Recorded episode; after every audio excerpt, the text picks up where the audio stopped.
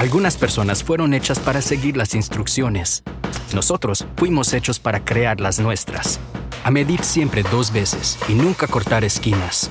A menos que por supuesto tengamos una sierra de inglete compuesta. Northern Tool and Equipment es el paraíso para resolver problemas. No hay nada que no podamos encontrar, arreglar o resolver juntos. Estamos hechos para esto. Resuelve tus proyectos hoy mismo en northerntool.com. ¿Te preocupas por tu familia? Entonces, ¿por qué darles solo huevos ordinarios cuando pueden disfrutar de lo mejor? Eggland's Best, los únicos huevos con ese delicioso sabor fresco de granja, además de la mejor nutrición, como 6 veces más vitamina D, 10 veces más vitamina E y 25% menos de grasa saturada que los huevos regulares, además de muchos otros nutrientes importantes. Así que, dales los mejores huevos. Eggland's Best, mejor sabor, mejor nutrición, mejores huevos.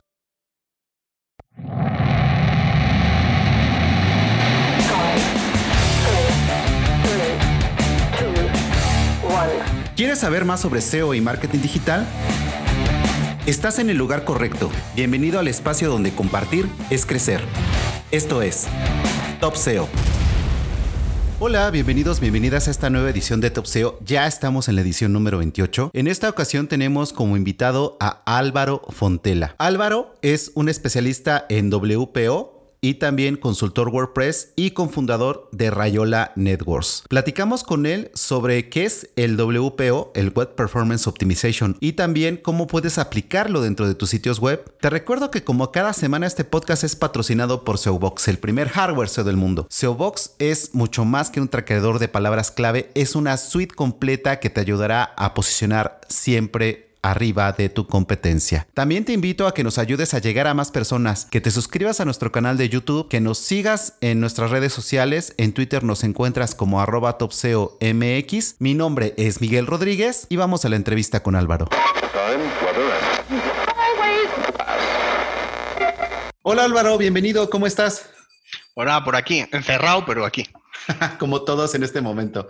Eh, como se darán cuenta, en este momento tenemos como invitado a Álvaro Fontela, que es cofundador y CEO con C de Rayola Networks. Aparte, es una de las figuras más reconocidas como experto en WordPress y especializado en WPO. Nada, eh, un placer estar contigo aquí, Miguel. Eh, porque bueno, tengo escuchado algún podcast, o sea, algún episodio tuyo, y la verdad me mola bastante el formato. Eh, nada, estoy a tu disposición, lo que me quieras preguntar.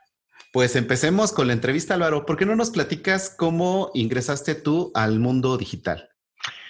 Bueno, pues os voy a contar un poquito mi historia. Yo tengo 28 años ahora mismo. Eh, empecé con Rayola con 21 y medio, más o menos, pero yo empecé a trabajar en esto del digital con 16 años.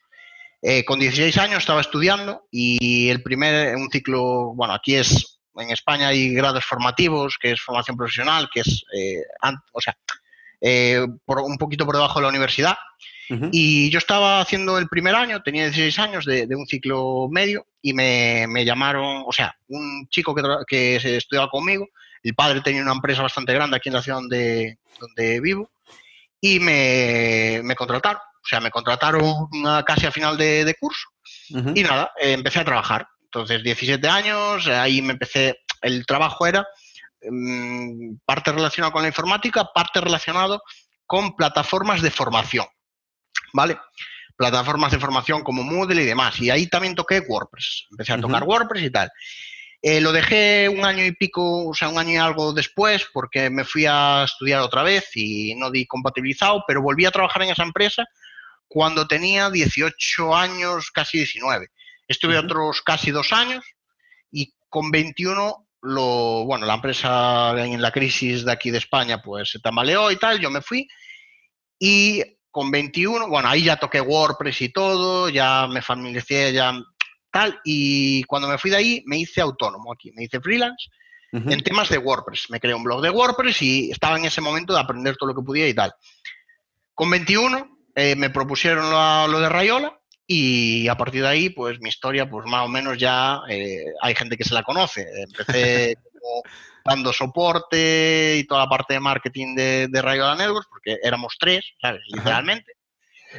Después eh, pasé hacer soporte y, o sea, perdón, pasé a hacer marketing y SEO. Y desde esas, pues me conservo, o sea, estoy dentro de marketing y SEO. Hubo épocas donde pude tocar menos WordPress, eh, porque, bueno, voy a muchos congresos, eh, voy, bueno, ahora mismo a ninguno, claro, estamos encerrados, pero muchos congresos. Eh, últimamente también añadí América Latina, que me, encanta, y bueno, dentro de lo que me permite mi tiempo, pues voy haciendo un puzzle con todas las historias y tal. También es verdad que WordPress para mí es más un hobby que un trabajo, a nivel de que me encanta, entonces mucho tiempo libre se lo dedico a, cosas de webs y demás. Otra ventaja que tengo es que al ser proveedor de hosting veo muchos casos diferentes de WordPress, de WPO y voy aprendiendo y muchas veces pues veo cosas, las pruebo yo y voy cambiando. Y al final esa es mi historia. Empecé en esto muy, muy, muy, muy joven, pero bueno, eh, me ha servido también para ver un poco, coger experiencia a lo largo de 10 años, como quien dice. Siempre digo que, en cosas de WordPress llevo desde 2010, pero lo he probado antes, aunque de, en 2010 siempre lo considero así por una cifra redonda. Y fui aprendiendo, fui aprendiendo, fui metiéndome y también vi toda la evolución del WPO desde 2010, eh, que me metí también en eso, hasta ahora. O sea, ha sido una evolución muy, muy, muy rara, le voy a llamar. Ya lo veremos por qué, pero rara. Exactamente, porque aquí ya hilamos el tema de este podcast, que es precisamente una de tus especialidades, que es el WPO, y su importancia para un sitio web y también como factor de posicionamiento. Eh, a ver, platícanos más sobre esto que nos dices de la evolución. Vamos a ponernos desde el principio. El término WPO nació en 2004 en Estados Unidos, como todo, vamos, o sea, todo nace allí. Eh, lo inventó un tío y dijo, bueno, eh, estos son una serie de buenas prácticas para eh, mejorar la velocidad de carga, tal, vale. este término hasta el año 2018 no tuvo un impulso, 2017-2018 no tuvo un impulso como tal. éramos muy pocos los que nos dedicábamos a esto. en el año 2008 hubo una cosa que pasó y también fue lo que hacia donde se lanzó el WPO. En el año 2008, Amazon hizo un, publicó un informe donde publicaba que es el informe más antiguo de WPO que existe. Publicaba que mejorando 100 milisegundos la velocidad de carga, conseguían eh, una mejora en la conversión y en los beneficios de no me acuerdo cuánto. O sea, ya lo olvidé estos meses que estoy sin ponencias. Eh, el tema es que es el más antiguo y ahí el WPO se orientó a lo que realmente se trata, ¿vale? Que es de la experiencia de usuario y la conversión. A partir de ahí cambiaron muchas cosas. Porque en el año 2017-2018 Google empezó a hablar de WPO y el término se se movió, o sea, fue mutó, porque ahí salió PageSpeed, o sea, eh, empezó a cobrar importancia PageSpeed, que ya existía, eh, y se habló de que el VPO afectaba como factor de posicionamiento de penalización, pero que no era de los más importantes para móviles. Después, en 2019, se habló de lo mismo, pero para ordenadores. Y todo esto eh, le dio al término WPO una, un protagonismo como factor de posicionamiento, pero esto va mucho más allá. Hace nada, un par de horas estaba en una ponencia del evento Monetiza y justo hablé de, esto, de cómo había ido cambiando el término y los distintos puntos de vista que se fueron generando. Está el punto de vista de Google, pero también está el punto de vista de negocio. Pero hay un punto de vista que es el que nadie usa y deberíamos usar, que es la experiencia, y deberíamos usar porque todas las páginas grandes, Estamos hablando de Amazon, de los tengo todos en mi web, de hecho, eh, en un informe de, de, WPO en ejemplos reales. Eh, todas estas páginas grandes eh, lo han usado bien, lo han usado. vamos a tratar el WPO como factor de UX, como factor de para vender más, ¿vale?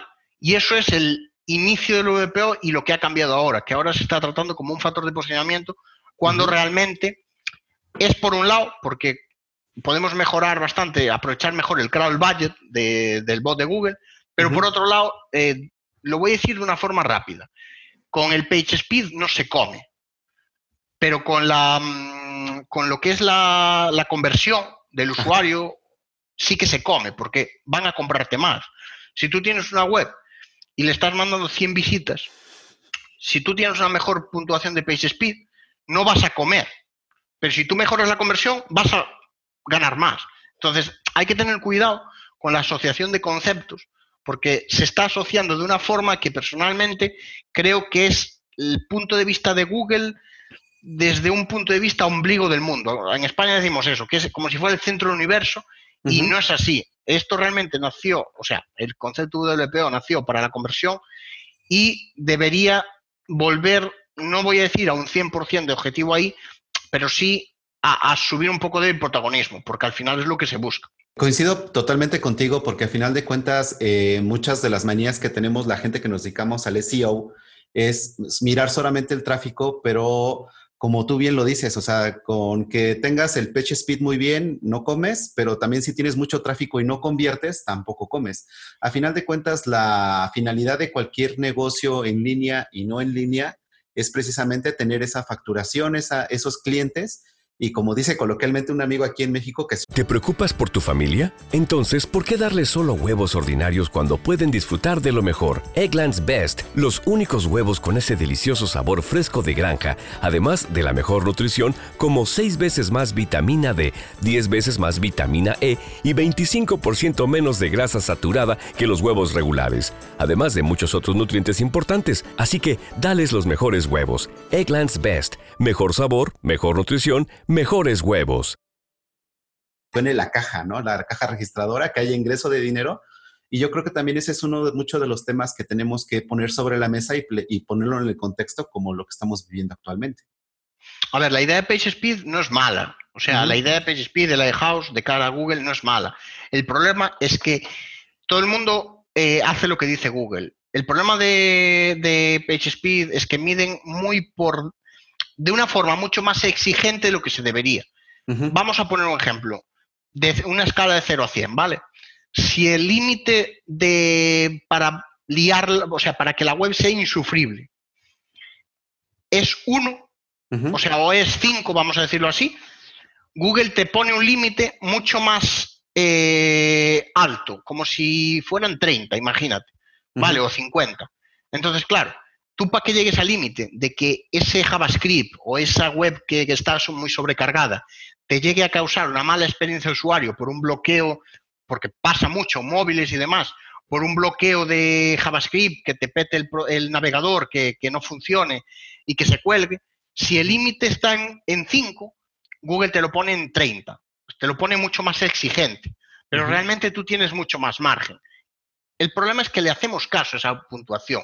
No eh, la gente no mira, eh, no entra mm, a, las herramientas de Google Chrome y prueba qué impacto tiene ese JavaScript en el rendimiento o en esa web en general, qué, qué impacto tienen los diferentes elementos. No, la gente va a PageSpeed y se fía. Pero los datos de PageSpeed realmente son los de Lighthouse masticados y la gente no lo sabe interpretar. No, no es consciente de, eso. Entonces, cuando te llegan a, por ejemplo, a un consultor europeo como yo y le dicen, quiero mejorar el page speed, no son conscientes de que la web de raíz, igual para conseguir una puntuación, una puntuación en page speed que a ellos les, em, les satisfaga, van a tener que cambiar la web entera y dejar de lado muchas cosas que no van a querer renunciar. ¿Vale? Eso sin hablar ya de empresas grandes con muchos departamentos y demás. El único tema que, sí que quiero comentar es que, por ejemplo, un nicho es muy fácil alcanzar una puntuación buena. A no ser, ahora viene el tema, a no ser que uses AdSense. ¿Vale? La pregunta clave que me han, hecho bastante y, aún recuerdo una última vez que me la ha hecho un, SEO hace poco es, ¿y qué hago con la publicidad de AdSense? pues tienes dos opciones, sacarla o dejarla así. O sea, no puedes hacer nada porque son peticiones externas, pero es que tampoco puedes o sea, si la sacas, es una decisión de negocio, ¿sabes? O sea, si la sacas no ganas dinero. En temas de afiliación es diferente, porque bueno, no sé que uses AWP o algún plan así que, que haga algún tipo de consumo o tal, no pasa nada. Pero en tema de AdSense o de redes de publicidad es muy complicado. Eso sí, un nicho en sí tiene mucha menos, em, digamos, tecnología detrás para vender que una web, una tienda online, un e-commerce grande de estas tal. Entonces, debemos entender lo que tenemos entre manos en cada situación y adaptar lo que vamos em, haciendo en función de eso. Yo no digo que vamos a mirar eh, las funcionalidades y dejar de lado toda la parte de WPO, pero sí conseguir un equilibrio entre las dos cosas sin, sin volvernos locos con la parte de, eh, pues de, WPO, de PageSpeed y demás. Hay que tener mucho cuidado con las métricas porque en muchos casos el simple hecho de conseguir, vamos a decir, un 95 sobre 100 puede costarnos el uso de una herramienta que nos iba a hacer vender el 50% más. Y eso es algo que debemos tener en cuenta, ¿sabes? Y que nos, nos compensa alcanzar igual pasar de un 85 a un 95. No, nos compensa la herramienta que vamos a perder a raíz de eh, esto. Pues evidentemente no nos compensa perder esa herramienta porque vamos a vender un 50% más. Entonces hay que tener cuidado con lo que, con lo que hacemos porque en muchos casos eh, Google dijo que esto es un factor de posicionamiento, pero ha dicho dos cosas. Una, que es de los que menos influyen y dos, que es eh, solo penalización, o sea, no te va a beneficiar. Solo se va a usar el WPO en casos muy, muy, muy, muy raros donde la lógica ya te ha dicho 20 veces que la web está mal, pero tú no quieres hacer caso. O sea, casos donde tú entras a una web y automáticamente te bloquea el navegador, o sea, te, se te cuelga y no das, no lo mueves. Entonces, hay, hay puntos de vista varios para esto. Lo que pasa es que lo estamos mirando desde el punto de vista de Google y hay que verlo desde otros puntos de vista porque si no, vuelvo a decirlo, un mínimo, un mínimo hay que tenerlo y la lógica es la que es. La web tiene que cargar rápido, pero ya no solo por Google, sino por los, por los usuarios y por la experiencia de usuario. Y por ejemplo, en tu, eh, en tu experiencia, ¿cuál sería un promedio? Porque yo creo que más bien esa es una de las cuestiones recurrentes, de las preguntas recurrentes que nos hacen eh, cuando damos cursos o la gente que se contacta con nosotros al podcast. Eh, ¿Cuál sería lo óptimo, entre comillas, en el pitch speed? O sea, ¿cuál sería una puntuación decente? Mira, Mm, yo, a ver, evidentemente el 100 de 100 es el perfecto, pero una puntuación que sube de 50 en móvil, siempre digo móvil porque en desktop es muy fácil tener un 80, un 90, un 100, o sea, un 100 igual es más complicado con los scripts, pero vamos a decir un 91, un 85, en ordenador es más fácil, pero en móvil es más complicado. Entonces, todo lo que pase de 50 en móvil, yo creo que ya podemos empezar a decir que está más o menos bien. Evidentemente, mucha gente se dirá la perfección, pero es que la perfección es complicada, ¿vale? Eh, yo lo que miro ahora mismo es la velocidad de carga, el tema de velocidad de segundos, o sea, de cuánto tarda el usuario en poder usar la web, ¿vale?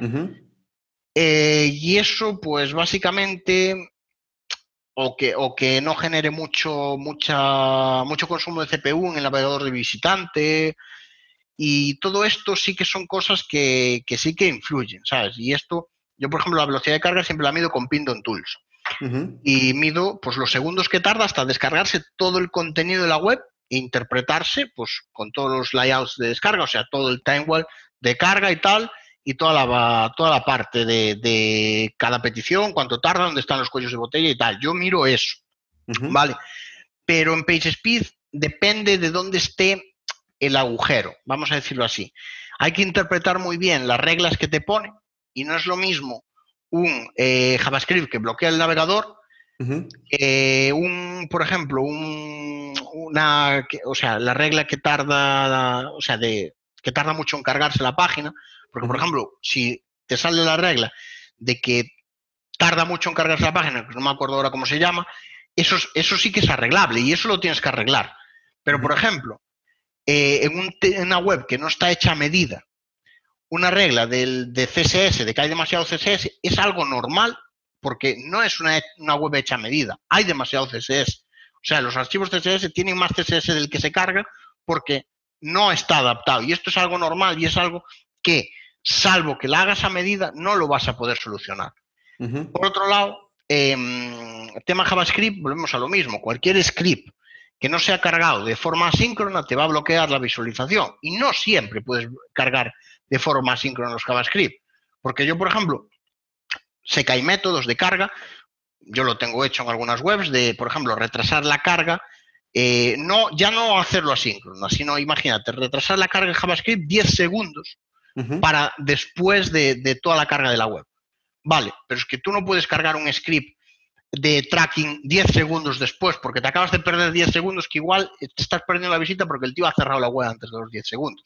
Entonces, hay muchos puntos que hay, hay técnicas para hacer de todo, pero el problema es si se pueden aplicar o no para no cargarte todo el resto de funcionalidades que tienes.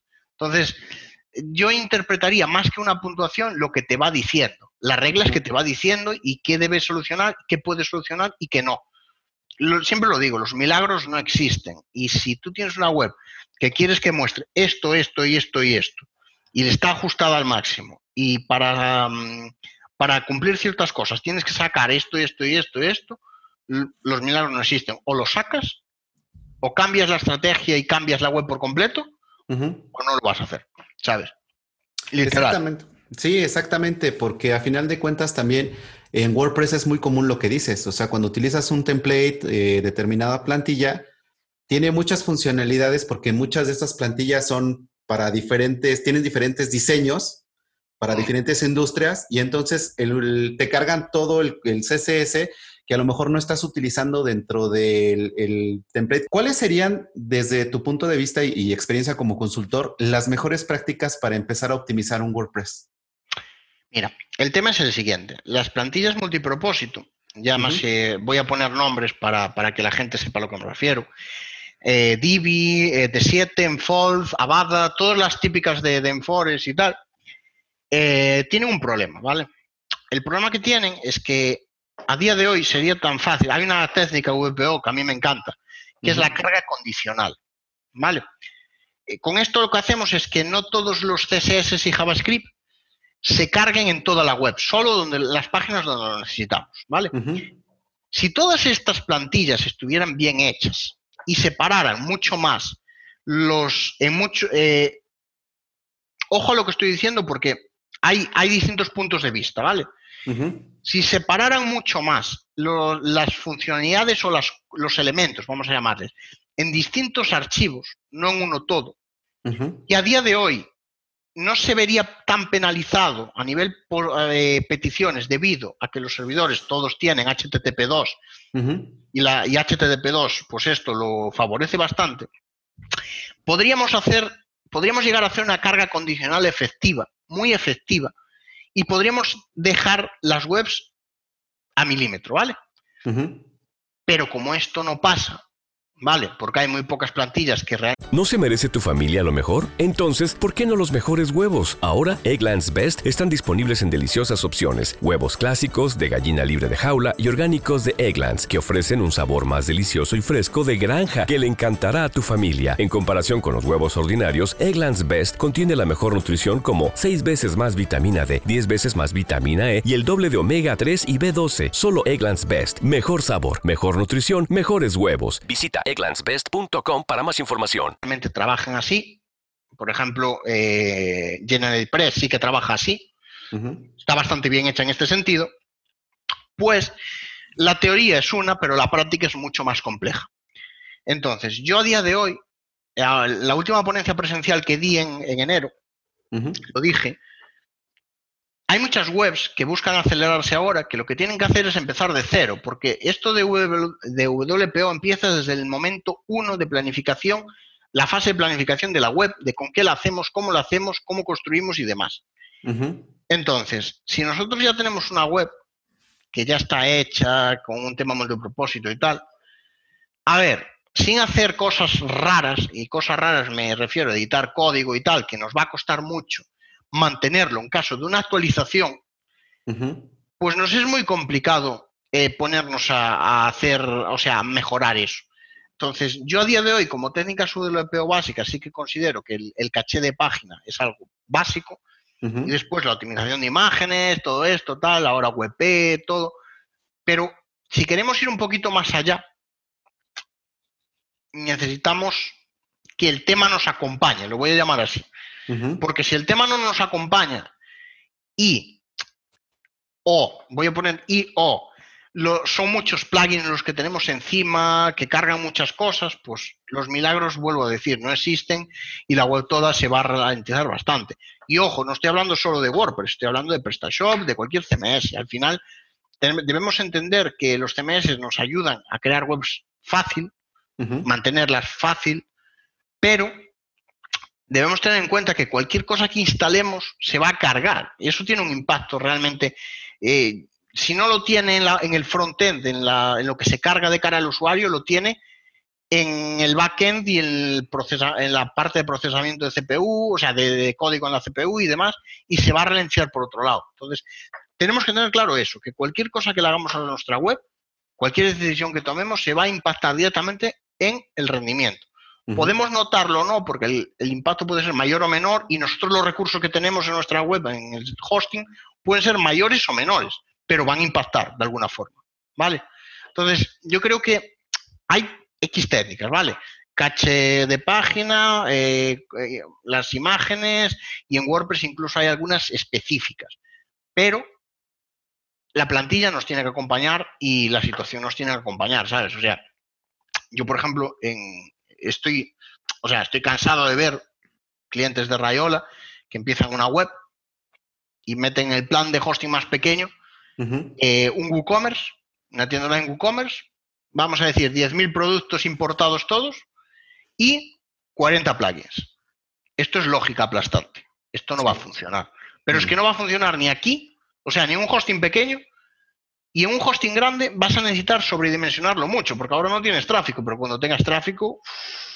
Entonces, yo siempre, en este caso, valoro dos cosas. Eh, y hay una, sobre todo una que la gente no ve, y hay, porque una cosa sea posible no quiere decir que sea viable. ¿Vale? Entonces, la viabilidad es algo muy importante que debemos tener en cuenta. Y es eso, eh, porque podamos instalar 40 plugins en WordPress no significa que sean viables. Todo eso hay que cargarlo. Todo eso, por muchas técnicas WPO que, que implementemos, vamos a tener un problema por otro lado, porque hay que cargarlo. Vale. Porque aquí viene un tema muy importante también, ¿no? O sea, como tú dices, dimensionar el proyecto que tenemos, la página que vamos a montar, para elegir el hosting que, se, que va a tener las condiciones necesarias para esa exigencia que va a tener. Que también eso es algún, algo muy común cuando de repente llegas con un, con un proyecto y te dicen, oye, no voy a invertir ahorita tanto en el hosting pero cuando llegue entonces eh, esa subida de tráfico, pues lo primero que pasa es que el hosting se cae, ¿no? Porque los recursos que tienen son insuficientes. Te voy a contar dos cosas. Eh, lo primero es, ahora con la pandemia, o sea, con el tema del coronavirus y tal, yo he tenido muchos casos de WPO en webs que no lo necesitaban antes, pero tuvieron un incremento de tráfico brutal, sobre todo en tema legal relacionado con, con los despidos y tal y, tuvieron que, o sea, era o subir, o sea, estaban en un proveedor de hosting, en la o sea, en la parte, digamos, un producto de arriba de todo, pero es que querían, o sea, decía, joder, es que no podemos hacer nada más más que pasar a un dedicado, pero es que creo que esto se puede optimizar y evidentemente se podía optimizar. Y estos casos me he encontrado varios. Eh, pero hay algo más que entra dentro de la viabilidad, ¿vale? Y que tú cuando estás desarrollando un proyecto ya lo ves venir. O sea, ya es algo que se ve venir. Salvo que pues, no tengas ni puñetera idea de lo que estás haciendo. Yo me encontré un caso en concreto, hace muchos años, de un, eh, un, caso que acabó en los juzgados, ¿vale? A mí me tiraron un dossier de 60 páginas encima de la mesa. Me dijeron, ¿tú qué opinas de esto? Y, qué, crees de esto? Y era una red social creada con WordPress, con conexiones a distintos servicios, o sea, una animalada. Y, es que antes de salir al público, antes de tener tráfico, consumía 32 gigas de RAM, o sea, todo el tiempo. Entonces, claro, yo según vi los 60, el dossier de 60 páginas y vi la web y tal, lo primero que dije es, estos acaban en juicio, porque acaban de pagar 60.000 euros por esta web. Estos acaban en juicio fijo. Y evidentemente acabaron en juicio y el tema es que la web no era viable. ¿vale? La web no era viable. Entonces, hay una diferencia entre, sí, la web, cuanto más grande, necesita más recursos, pero también hay que ser conscientes de que una web, por ejemplo, que consume 32 GB de RAM, antes de salir WordPress con los VP crons, con todo esto, em, cuando salga al mercado esto va a ser un despiporre. O sea, eh, eh, no, no das mantenido, o sea, en el nivel económico no das eh, pagado ni un cloud, o sea, estás en un cloud y no llegas, o sea, es que igual, ah, es que no lo da rentabilizado, ¿vale? Entonces, esto es algo que debemos ser conscientes. Por un lado, hay límites, pero aquí entra un poco más con lo de antes. La gente no es consciente que todo lo que instala impacta en el rendimiento. Entonces, tú ves gente que no tiene experiencia, entra, se ha visto un curso de WordPress y tal, de WooCommerce, entran a, una, a un hosting, eh, plan más barato, porque para empezar vale, le instalan 40 plugins y dicen, es que esto va muy lento. Claro, pero es que es normal, ¿sabes? O sea, a mí, a mí me cuesta porque soy una persona muy nerviosa. Entonces, claro, cuando me dicen esto así de repente, extrañados, digo, joder, tío, que es que llevo 10 años viendo gente como tú. ¿Sabes? O sea, ¿sabes? O sea, y, me corto y digo, joder, pues mira, te voy a explicar, te saco un profiling y te digo, es que consume esto, ¿sabes? pero es que llevo 10 años viendo gente así.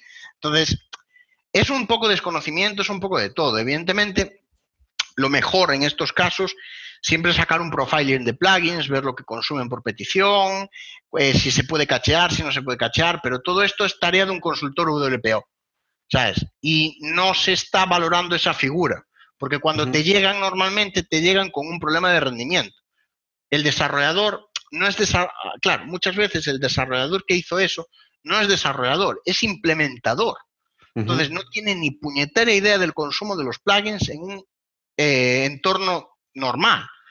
Entonces, claro, cuando llega al hosting final, eso es un, descontrol, porque falla esa figura de un consultor europeo que te diga, vale, esto consume tanto, esto tanto, yo haría esto así, así, así. Entonces, bueno, esa figura, que también te digo que no creo que se implemente por ahora, ¿vale? No creo que, no creo que entre en protagonismo por ahora, está faltante, y bueno, eh, por eso ocurren esas cosas, que te encuentras cosas que, repito, yo he visto casos de este tipo acabar en el, en el juzgado, en denuncias, porque la gente paga una web, la web después, pues no, no, es imposible mantenerlo online. Y dices, bueno, pues algo tendremos que hacer. Sí, pero aquí tocaste un pain point muy importante de la industria, que es, eh, por ejemplo, eh, WordPress o cualquier otro CMS que está muy difundido, eh, el que sean muy buenos y el que haya muchas soluciones y muchos plugins no significa que la vas a llenar de plugins y la diferencia que tú haces es fundamental. Una cosa es un implementador y otra cosa es un desarrollador y otra figura totalmente diferente es un experto WPO, que entonces el experto ya tiene esa, esa expertise que tú nos comentas, que ya sabes, por ejemplo, cómo puedes, eh, en vez de evitar de poner 40 plugins, puedes utilizar 5 o 10 y entonces vas a tener un rendimiento mayor y vas a tener esa, esa mejor experiencia y rapidez dentro de tu sitio web. Yo, eh, en el año 2014 más o menos, eh, cuando empezamos con Rayola, yo hacía webs, ¿vale? Yo hacía webs y tal. Eh, la última web que hice para un cliente, que para un cliente, vamos a decir, la última web normal que hice para un cliente, porque fuera de eso he hecho otras cosas, pero cosas raras. O sea, cosas muy raras, como multisitio, tirando de tal, cosas muy, muy, muy específicas, ¿vale? Que para mí supongan un reto. una web normal y corriente, con poniéndola bonita y tal, pues para mí no supone un reto. Una, que no soy un tío creativo, no, me, no soy un tío de diseño. Y dos, no supone un reto. ¿sabes? Lo, no voy a decir, lo sabe hacer cualquiera, pero mi labor como consultor WordPress va mucho más allá. Entonces yo creo que la última web para cliente la hice en el año 2010. ¿No se merece tu familia lo mejor? Entonces, ¿por qué no los mejores huevos? Ahora, Egglands Best están disponibles en deliciosas opciones. Huevos clásicos, de gallina libre de jaula y orgánicos de Egglands, que ofrecen un sabor más delicioso y fresco de granja que le encantará a tu familia. En comparación con los huevos ordinarios, Egglands Best contiene la mejor nutrición como 6 veces más vitamina D, 10 veces más vitamina E y el doble de omega 3 y B12. Solo Egglands Best. Mejor sabor, mejor nutrición, mejores huevos. Visita egglandsbest.com para más información. Eh, fuera de eso, eh, me decidí colocarme en una posición que ahora mismo pues estoy ejerciendo poco porque no tengo tiempo, aunque en esta cuarentena la he, ejercido bastante, de resolución de errores. ¿Qué quiere decir eso? Eh, yo me coloco en la posición de arreglar las liadas de, implementadores y otra gente, que todos somos necesarios en el ecosistema WordPress, ¿vale? Pero la diferencia entre un implementador y yo es que lo primero que dije al principio es que yo me nutro de muchos casos de Rayola, muchas, o sea, liadas espectaculares, o sea, problemas espectaculares que me encuentro que a veces alucino, ¿sabes? Alucino literalmente, ¿sabes? Cosas muy, muy peliagudas, muy específicas y tal. Entonces, mi labor es resolver problemas que han generado otros en base a no eh, conocer el entorno al 100%, que no tienen la culpa, que su trabajo lo hacen. Pero para conocerse el entorno hay que hacer una cosa, y es probar mucho, probar mucho eh, digo de todo, o sea, plugins, entornos, stacks, servidores, eh, códigos, eh, probar diferentes cosas, probar, estar continuamente probando. ¿Cuál es el tema? Que yo lo necesito probar por dos razones, por las ponencias y por las clases. Entonces ya lo aprovecho para tal. Proyectos propios, tener muchos proyectos propios. Con proyectos propios puedes probar, en el proyecto de un cliente no puedes probar. Entonces, al cabo de eso, o sea, vas viendo cosas, cada vez vas cogiendo más experiencia y llega un punto que tú miras un WordPress así y ya sabes lo que le pasa. O sea, ya, ya sabes qué pasa, por dónde... Eh, le haces tres preguntas al cliente posiblemente y ya sabes por dónde, de qué pie cogea. Entonces, al final eso se consigue con experiencia y se consigue viendo las cosas pues, desde un punto de vista eh, amplio. Evidentemente, si tienes, si haces webs y no tienes proyectos propios y haces dos webs al mes, te da para vivir, pero solo has visto esas dos webs al mes, pues no vas a poder, eh, no vas a tener esa visión de perspectiva que tiene un tío como, como yo, que igual en un mes como esta cuarentena, o sea, como estos dos de cuarentena, que todo, eh, digamos, que me, que me he pasado la vida encerrado en casa, igual pues he visto en un mes 2.000 webs, ¿sabes? O sea, no, no puedes. O sea, todo se basa en experiencia. Entonces, bueno, eh, yo creo que el terreno, en este ecosistema, todo el mundo es necesario, implementadores, desarrolladores, eh, consultores, pero todo el mundo tiene que saber dónde está su lugar, ¿vale? Yo, por ejemplo, no soy desarrollador, ¿vale?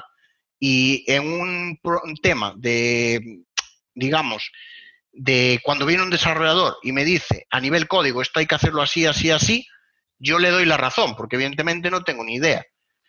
De la misma forma que si yo digo que algo no es viable eh, mantenerlo en el tiempo, eh, creo que tengo la razón, por el hecho de que em, he visto muchos WordPress a lo largo de mi vida y he visto cosas que sorprenderían a muchos. Y un implementador a la hora de implementar cosas, pues tiene que tener la, mente muy abierta y tiene que ver un poco eh, todas las herramientas que tiene a su disposición y tener cuidado también porque entran en juego muchos factores, actualizaciones, eh, si hay alguna modificación en el código, hay muchos, muchas partes, pero bueno, es una cuestión de, de, ecosistema. Por ejemplo, algo que le gusta mucho a nuestros oyentes y a las personas que ven estos videos es que nuestros invitados compartan algún tip. ¿Qué tip puedes compartirle a, nuestra audiencia? A ver, yo ahora mismo, eh, a nivel WPO, en, mira, en PrestaShop, por ejemplo, la básica, eh, lo básico es instalar un caché de página, ¿vale? La gente no, no, sabe que existe un caché de página para, para PrestaShop, porque en WordPress los hay gratis. En PrestaShop no. PrestaShop lleva un caché de objetos desde hace mucho tiempo, o sea, no es ningún secreto, pero el caché de páginas, si lo quieres, hay que pagarlo, ¿vale? No son baratos, eso también hay que decirlo, pero hay que meterlo. Se nota muchísimo la diferencia. Estamos en un cambio brutal. Hay un plugin que se llama, o sea, un módulo que se llama Page Caché Ultimate, que es, ojalá los plugins de WordPress fueran como ese, ¿vale? Que es brutal. En Joomla no voy a hablar porque ni puñetera idea. O sea, yo Joomla lo toco lo justo.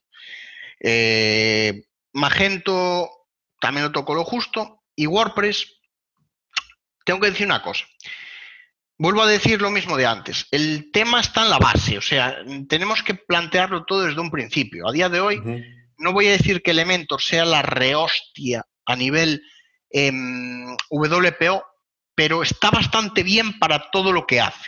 ¿Vale? Por otro lado, eh, hay algún page builder más, en ese sentido, menos potente, pero más optimizado que como Oxygen Builder. Pero creo que debemos huir de los temas multipropósitos, sí o sí, porque es algo que si queremos hacer una web básica, o sea, si yo, por ejemplo, que no lo hago, vamos, pero hay gente haciendo webs por 400 euros, ¿vale? Si a ti te pagan 400 euros por una web, evidentemente el cliente va a obtener lo que paga. Tú coges una plantilla básica, eh, le importas la demo, le cambias los datos y siguiente, ¿sabes?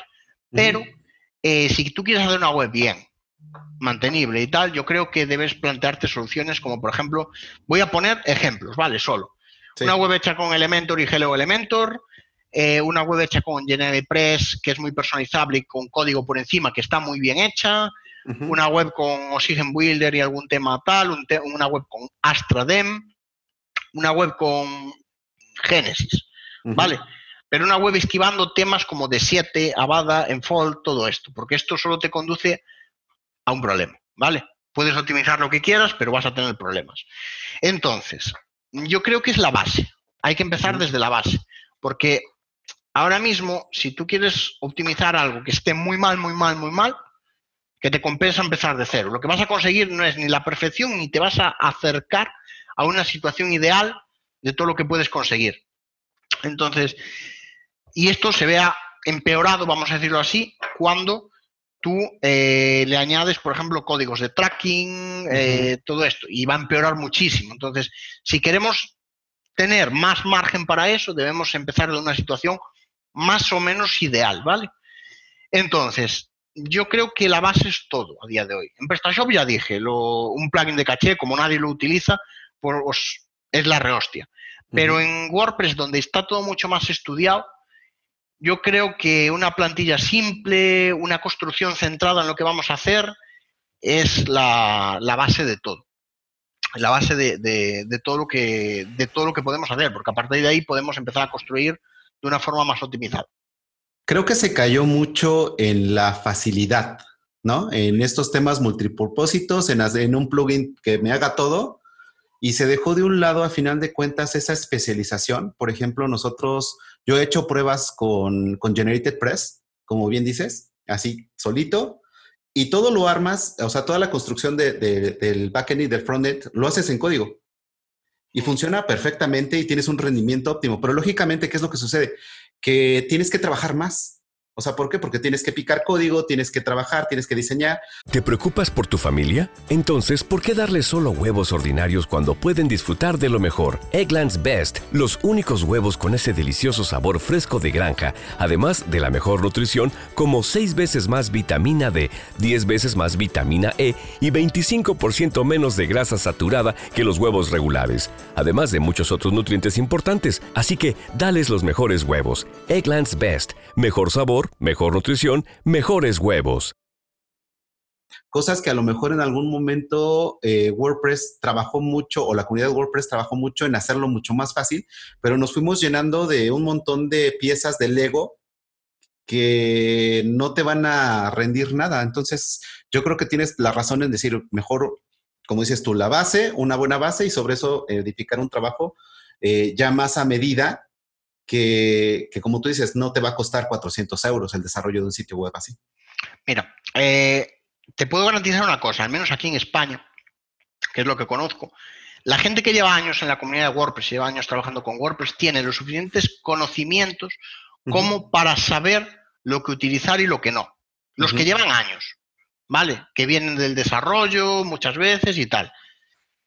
El problema viene en los nuevos implementadores.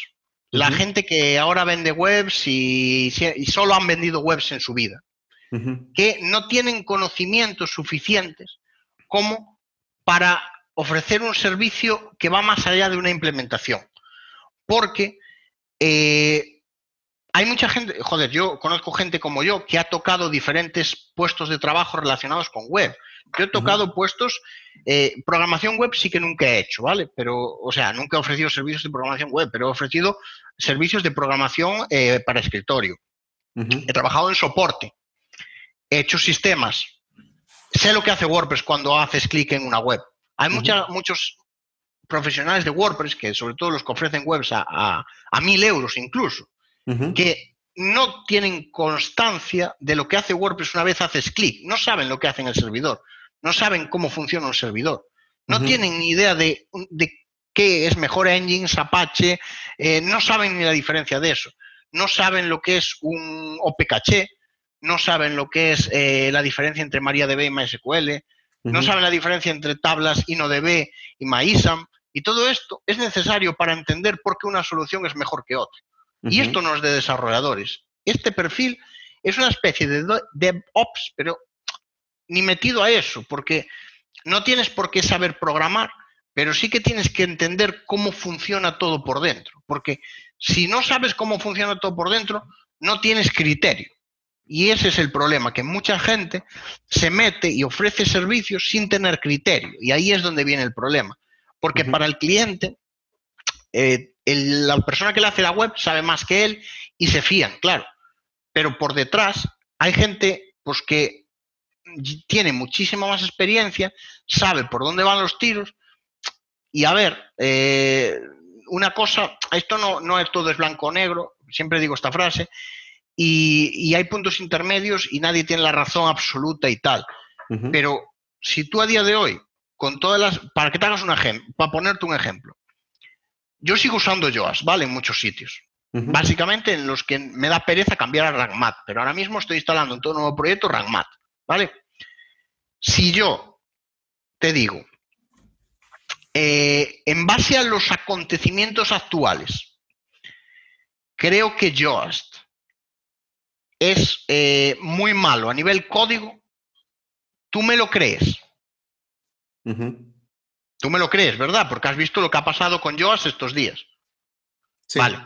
El problema es que esto tú y yo lo sabemos, porque se ha expandido mucho y tal, pero hay muchos acontecimientos como estos que nos enteramos muy pocos dentro del ámbito de WordPress porque estamos informados, tratamos de estar informados, pero es que mucha gente le da igual, ¿sabes? Yo, por ejemplo, llevo años predicando que el plugin Broken Link Checker consume muchos recursos y mucha gente lo sigue instalando. Llevo mucho tiempo diciendo que el plugin Warfence eh, ha cambiado y ahora consume muchos recursos para hacer poco y la gente lo sigue instalando. Entonces, lo que te quiero decir es que eh, la diferencia entre una persona que tiene unas, eh, o sea, que está más a, digamos que lo ve todo desde una perspectiva más amplia y una persona que lo ve desde menos es la, información. O sea, si tú intentas estar muy informado de lo, que, de lo que es tu trabajo, pues evidentemente vas a jugar con mucha más información que alguien que intenta hacer sus webs y fuera del trabajo, eh, o sea, hace su trabajo y se va para casa, lo voy a llamar así, ¿vale? Yo siempre lo digo y aún lo dije lo dije hace poco en, el podcast de Iñaki Tobar, eh, que bueno, me pidió una serie de datos sobre mí y una era una, pasión profesional. Todo lo que tiene que ver con WordPress, con WPO, tiene que ser una pasión para ti. Más que nada, tiene que ser una pasión porque tienes que tocar muchos campos eh, que están pegados y que si para ti no es una pasión, no los vas a tocar porque no entra dentro de tu trabajo. ¿Vale? Entonces tiene que ser una pasión, te tiene que apasionar, te tiene que gustar. Eso no quita de que yo a veces, por ejemplo, me rayo, o sea, me, me, me ¿sabes? Me nublo y hay temporadas que toco más WordPress y temporadas que menos. Pero tiene que ser una pasión para ti, porque si no, no vas a hacer cosas como, por ejemplo, irte cada semana a Codecanyon y ver qué plugins nuevos han salido, o irte cada semana al repositorio de WordPress poner la etiqueta new y ver qué plugins se han actualizado, son nuevos y no lo vas a hacer. Entonces, te tiene que gustar y te tiene que entusiasmar porque es que es la única forma de que puedas decir, creo que estoy haciendo bien mi trabajo y creo que, mm, que tengo perspectiva y que tengo posibilidad de decir, según mi experiencia, esto está bien y esto mal, con un porcentaje muy alto de posibilidades de acertar. Sí, tienes aquí toda la razón del mundo en que te debe de apasionar, sobre todo porque estamos en un nicho de mercado que cambia constantemente, o sea, no es exactamente igual hacer una web como cuando tú empezaste en el 2010 a cómo las estamos realizando en este momento y ni tampoco las exigencias del público objetivo son las mismas, ¿no? O sea, ahorita ya queremos que una página cargue súper rapidísimo, que se adapte a dispositivos móviles, que por ejemplo, no sé qué llegue a pasar dentro de tres años, ¿no? A lo mejor va a haber otro dispositivo o, decía mi hija, a lo mejor le vamos a preguntar un holograma, no tengo idea. Cuando te dedicas a esto tienes que estar encima de ello. Entonces, no solamente es que, como bien dices, que yo trabajo o a lo mejor soy o eres consultor WPO de 9 de la mañana a 6 de la tarde y te quitas la camiseta y después no. O sea, a lo mejor tú llegas a tu casa y te pones todavía a seguir trabajando en tus nichos o en, algunas de las pruebas que estás haciendo voy a decir una cosa y, te va a hacer mucha gracia, ¿vale? Ajá.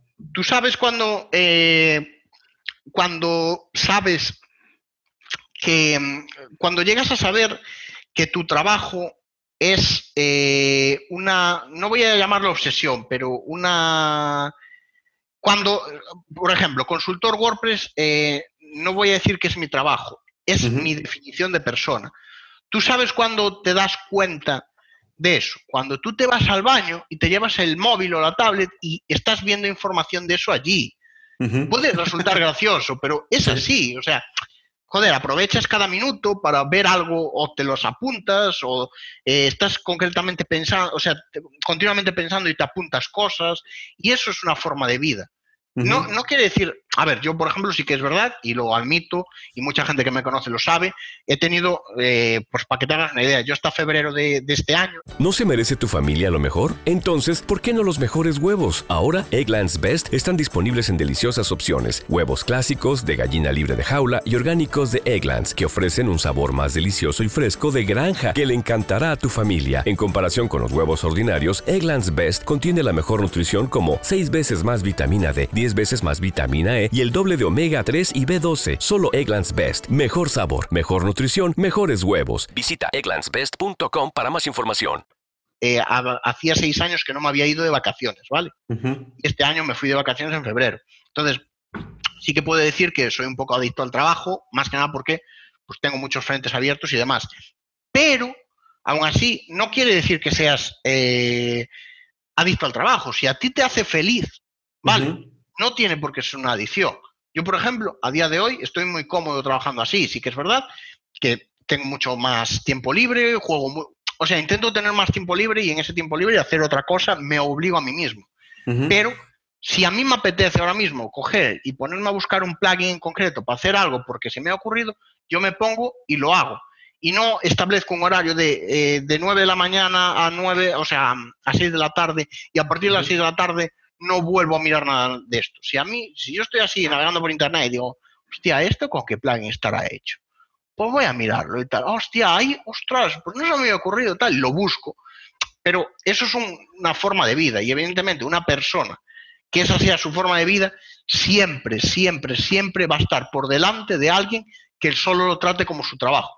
Porque si, algo te apasiona, siempre lo vas a llevar mucho más allá siempre. Y he, he conocido mucha gente que, esto lo veía como, como su trabajo y, y, siempre van por detrás de gente, o sea, siempre se nutren de información de gente que les va diciendo por delante lo que, digamos, lo que van descubriendo. Porque, bueno, en, nadie, o sea, si a ti no te gusta, no vas a probar cosas sin sentido. ¿Por qué? Vas a decir, no tienen sentido. Vas a hacer lo mínimo imprescindible para venderle a tu cliente, pero te va a dar igual si es la mejor opción, si no es la mejor opción, si con que sea fácil para ti, lo hagas rápido y se lo vendas, ya está. Tiene que apasionarte, ¿sabes? Igual esto por mucha gente discrepa conmigo, es algo normal, hay mucha gente que, bueno, que tendrá su punto de vista, pero yo creo que si lo que haces no te apasiona, no te gusta, que volvemos a lo mismo, siempre hay momentos, o sea, hay momentos que puedes sentirte un poco peor, un poco mejor, pero si a ti lo que haces en lo general no te apasiona y no te gusta, siempre lo vas a hacer de una forma muchísimo peor que si te apasiona, te encanta, te gusta y lo ves como tu vida. Exactamente, yo estoy totalmente de acuerdo contigo. Y, a final de cuentas, cuando te apasiona lo que haces, no es trabajo. Entonces, es lo que platicaba el otro día con un amigo eh, que dice, bueno, pues es que si te apasiona lo que haces, entonces no es trabajo. No, pues no, te pagan por hacer lo que te encanta hacer. Que a final de cuentas... yo sigo diciendo que es trabajo, por una sencilla razón, porque te desgasta, ¿vale? Y eso, hay algo que hay que tener en cuenta. Yo lo, me di cuenta muy tarde en mi vida que el trabajo te desgasta, ¿vale? Hay formas de ver que cuando estás desgastado. Yo, por ejemplo, estaba muy irascible, muy... O sea, llegaba un punto que me, que estaba, me notaba, en o sea, pasado de, vueltas y tal. Y ahí sí que evidentemente, eh, cuando ya no puedes más, pues notas el... Y, quizás te viene bien obligarte, pues imagínate, una semana, dos semanas a pasar de todo, no tocar. Yo cuando me fui de vacaciones, por primera vez en seis años, evidentemente, me fui sin portátil, me fui sin tablet y con el móvil apagado, ¿vale? Solo para sacar fotos en modo avión. Y eso te obligas, pero te obligas dos semanas. El resto de tu vida normal, pues tienes que tomártelo como un modo de vida. Quizás puede ser que te llegue a quemar antes, claro, pero es que es la única forma de hacer tu trabajo perfecto, no tener síndrome del impostor, no tener ningún tipo de problema de eso y decir, vale, yo hago bien mi trabajo, estoy informado, me gusta mi trabajo, soy feliz con mi trabajo y lo seguiré haciendo durante muchísimos años. Eh, hay que buscar también ese equilibrio entre, entre lo que te apasiona y tu vida personal. Claro. A ver, yo durante muchos años sí que es verdad que no lo he, no lo he tenido en cuenta y a día de hoy sí que lo tengo en cuenta. Intento, por ejemplo, los domingos no trabajar. Eh, me lo ha puesto un poco más difícil la cuarentena porque, claro, no hay nada que hacer. O sea, entonces yo soy una persona que se pasa la vida de congreso en congreso, de ciudad en ciudad si no tengo congreso, como quien dice, me invento una visita a un colaborador o algo. Entonces, claro, para una persona que está acostumbrada así, estar en casa, pues digo, pues ya que estoy voy a aprovechar el tiempo trabajando, ¿sabes? Exactamente. Pero, aún así, lo que te quiero decir es que hay límites, ¿vale? Y creo que por salud sí que debemos parar, pero eso no quita lo otro, ¿sabes? No quita de que lo vivamos. Esto no se trata de, de, trabajar más horas que los demás, no estamos mirando eso, estamos mirándolo desde el punto de vista de vivirlo, vivir tu trabajo.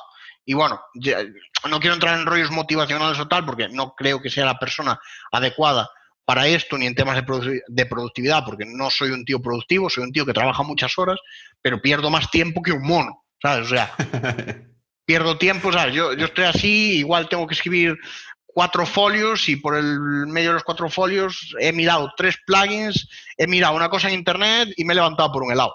Entonces, no, no soy un tío productivo, pero sí que es verdad que mi trabajo lo vivo, ¿sabes? Y eso es lo que, digamos, me, me da ese plus que creo que es, si no, sería incapaz de hacerlo, ya te lo digo así. Si yo no lo vivo, no estaría haciendo mi trabajo, porque te desgasta, te destroza. Álvaro, de verdad, se nos fue el tiempo rapidísimo, como siempre comento aquí en el podcast, eh, ya que tenemos casi una hora conversando. Eh, te agradezco mucho que, nos des este tiempo, que hayas compartido con nosotros toda esta información muy valiosa. En dado caso que alguien te quiera contactar, ¿por qué medios lo puede hacer? Eh, pues mira, hay varios. Las redes sociales las suelo contestar, antes o después, ¿vale? Eh, Twitter eh, lo tengo cerrado, pero bueno, eh, si me mandan un, un, un, tweet poniéndome, oye, te quiero mandar MD, sin problema. Y si no, tengo un correo que es hola.alvarofontela.com, que ahí me puede escribir cualquiera. Ya te digo, las redes sociales, excepto Facebook, LinkedIn, Twitter, YouTube, las suelo contestar. Pero bueno, depende de la carga de trabajo, las contesto antes o después. Álvaro, de verdad te agradezco mucho que estés compartiendo aquí con nosotros y quiero extenderte una invitación para otro podcast posteriormente donde podemos platicar sobre tu experiencia, por ejemplo, en, haber fundado Rayola, que es una de las empresas de hosting más importantes de, España y, también ahora de Latinoamérica. Y pues de verdad, muchas gracias por tu tiempo y estamos en contacto y ojalá nos veamos pronto. Muchísimas gracias a ti. Este año no, nos hemos podido ver en Sion de Beach, pero bueno, espero que nos veamos el año que viene. Así es. Sí, evidentemente acepto tu, invitación y ya sabes, para lo que quieras. Muchas gracias, Álvaro. Hasta luego. Nada, a ti.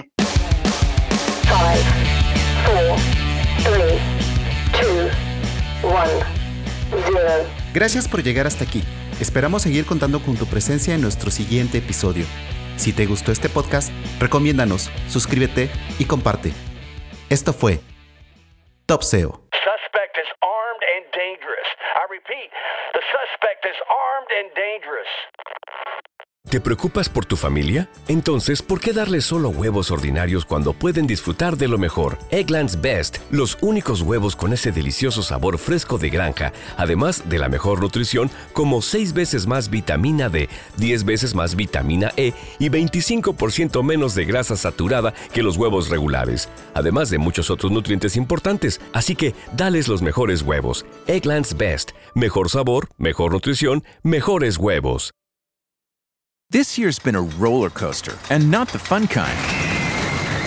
Businesses know it's a dangerous time to not know your numbers.